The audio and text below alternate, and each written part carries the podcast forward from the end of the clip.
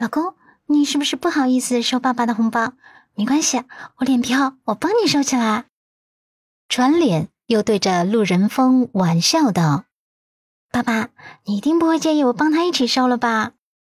陆仁峰愣了一下，然后笑道：“不会，当然不会。”陆漠北侧眸看向身边笑容明媚的南希，知道他是在缓和气氛呢。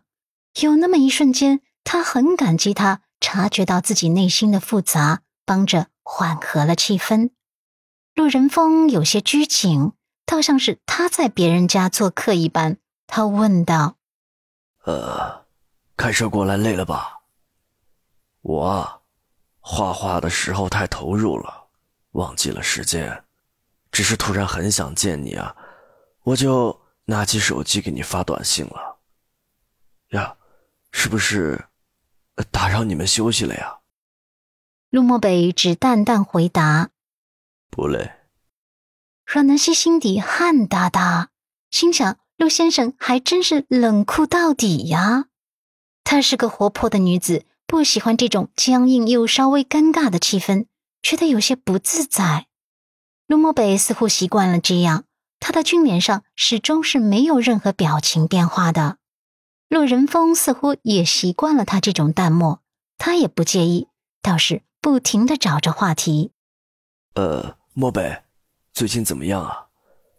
呃，公司的事情还顺利吗？家里都还好吗？陆漠北墨黑的瞳仁微微的收缩了一圈，又冷声答：“还好。”阮南希坐在边上。心底听得那叫一个不对劲啊！这是什么节奏？这是想要把天聊死的节奏吗？陆仁峰眸底闪过一丝失落，只是很快又隐藏了起来，然后还是温暖慈爱的看着陆漠北。这父子俩虽然五官轮廓很相似，可是性格却是截然不同。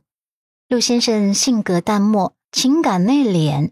而公公却是一个温暖随和的人，这父子俩的性格反差真是很鲜明。漠北，谢谢你们今天来看我。穿着睡衣的陆仁峰这一刻就像是全天下所有的父亲一样，慈爱的看着自己的儿子。虽然陆漠北对他的态度很冷淡，可他习惯了就好。今晚在发出短信后的两小时后，就能见到儿子。他已经很欣慰、很满足了，因为他自己跟家里的关系闹得比较僵，所以在儿子成年后，能这样近距离看着儿子的机会并不多。说实话，他真的很享受这一刻，能坐在儿子的对面，细细的看着他的五官轮廓，这也是一种幸福。再加上儿子今天还带来了自己的妻子，说明儿子已经放下装如果了。他也能够放心一点了。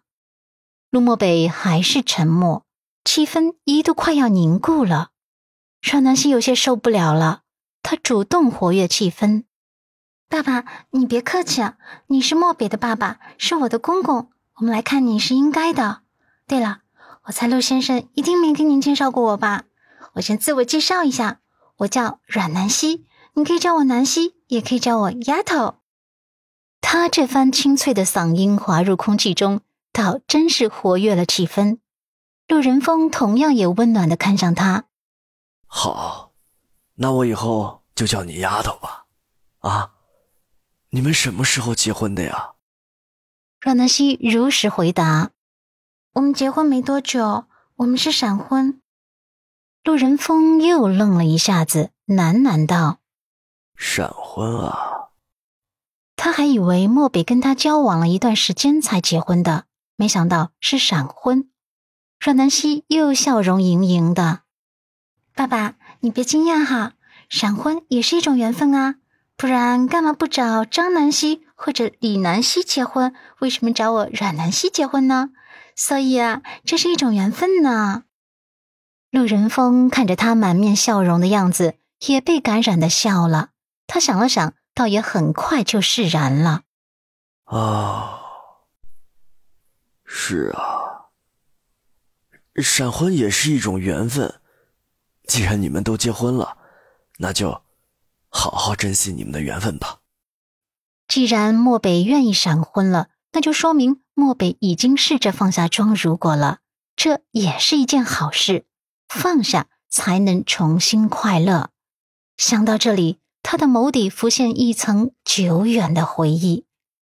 这个时候，阮南希的肚子不争气的咕噜响起来，咕噜噜，这就尴尬了。他小脸都羞红了，直接缠着陆漠北的臂弯，忍不住钻到男人的怀中，小小声道：“陆先生，我饿。”陆漠北还没开口的时候，陆仁峰已经开口道：“饿了是吗？想吃什么呀？我给你们去做。”阮南希嘻嘻的笑着：“ 爸爸，这样会不会不好啊？第一次见面就要你做饭给我们吃。”啊陆仁峰又扬唇：“没事儿，我这里啊也没什么丰盛的食材，呃，我去给你们煮竹笋青菜面，你们将就一下啊。”阮南希爽快点头：“行，爸爸需要帮忙吗？”陆仁峰起身：“不用了，你陪漠北聊聊天，我很快就好。”阮南希嘴巴甜甜的：“那就辛苦爸爸啦。”不一会儿，厨房就传来了锅碗瓢盆响起的节奏声，在这清幽的山林间，仿佛是轻盈的乐章。